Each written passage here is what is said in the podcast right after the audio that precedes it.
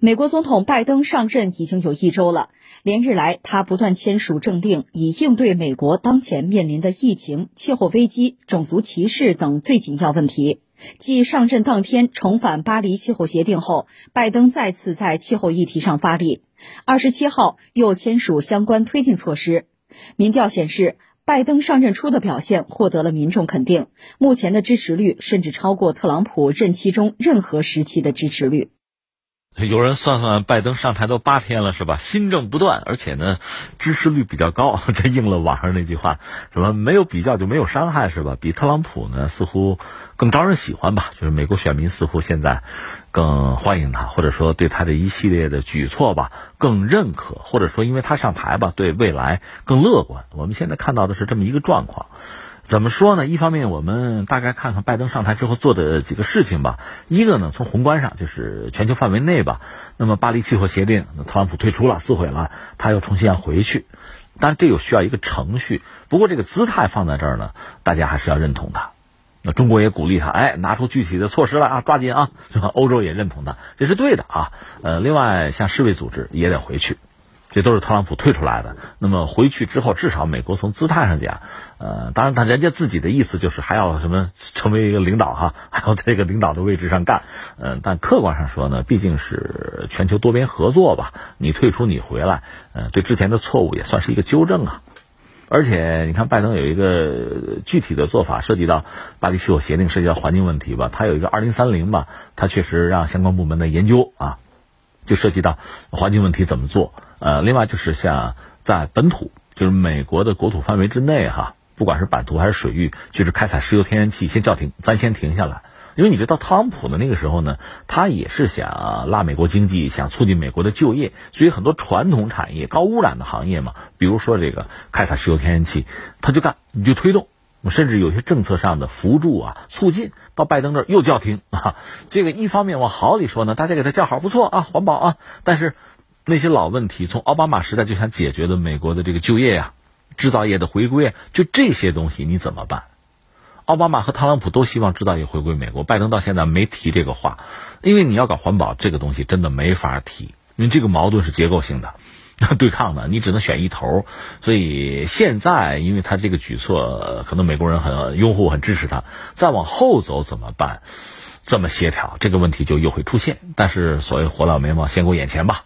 另外呢，拜登我看很多具体的举措，还做一个事情，就是他呢，呃，主张是不要用这个国家的名字啊，就是和病毒去挂钩，这和特朗普时代形成鲜明的对比。特朗普、蓬佩奥不是曾经抹黑过中国吗？那现在我们知道，像这个南非、英国又出现新的毒株，甚至很多人在质疑美国，那这个疫情是不是从你这起来的？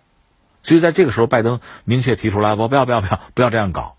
客观上讲是明智的。这也算是对之前美国的某种极端民意的一种反动嘛？他做了这样一些事情。那听我们节目你也知道，在这个中东，他可能有一系列新的政策要推出来，至少要和巴基斯坦在对话。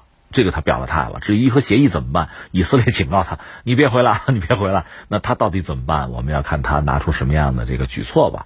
另外，值得一聊的就是这个布林肯，就国务卿，美国这新国务卿呢，现在是正式以国务卿的身份。和世人见面打交道哈，就包括这个发布会什么的，已经出现有一些表述。在二十七号的周三吧，自己做国务卿之后吧，第一个新闻发布会就首秀嘛，他谈到中美关系，他这个话原话是这样讲，就说中国既是竞争对手，也是合作伙伴。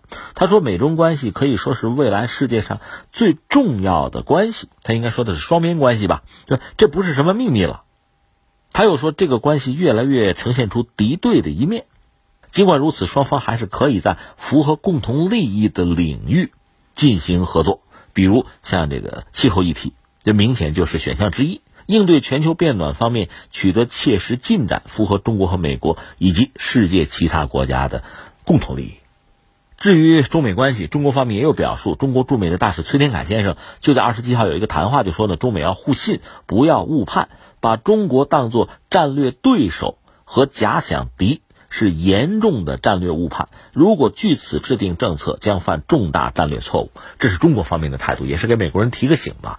当然，我们客观讲，布林肯的这个说法，如果他言语由衷的话呢，呃，应该说比特朗普，还是前进了一步。就是一方面，你认为中国是最主要的战略竞争对手，我们当然不希望他们这样，但是他们恐怕还会这样。因为道理很简单，中国在发展，呃，在崛起，全球第二大经济体，从历史上看，这个角色肯定会被头号霸主认定是一个挑战者。这就是所谓的修昔底德陷阱。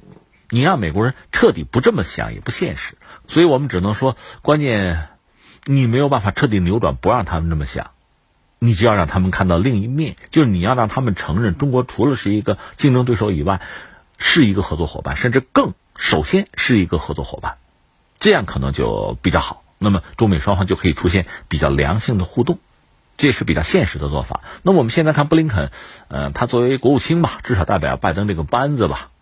在外交上对中美关系有这样一个界定，其实比特朗普至少表述上嘛，比特朗普还是有一个回调，或者说有一点进步。当然，我们中国人向来讲什么呢？就是言和行的话，哪一个更重要啊？听其言，观其行嘛。观其行，行更重要。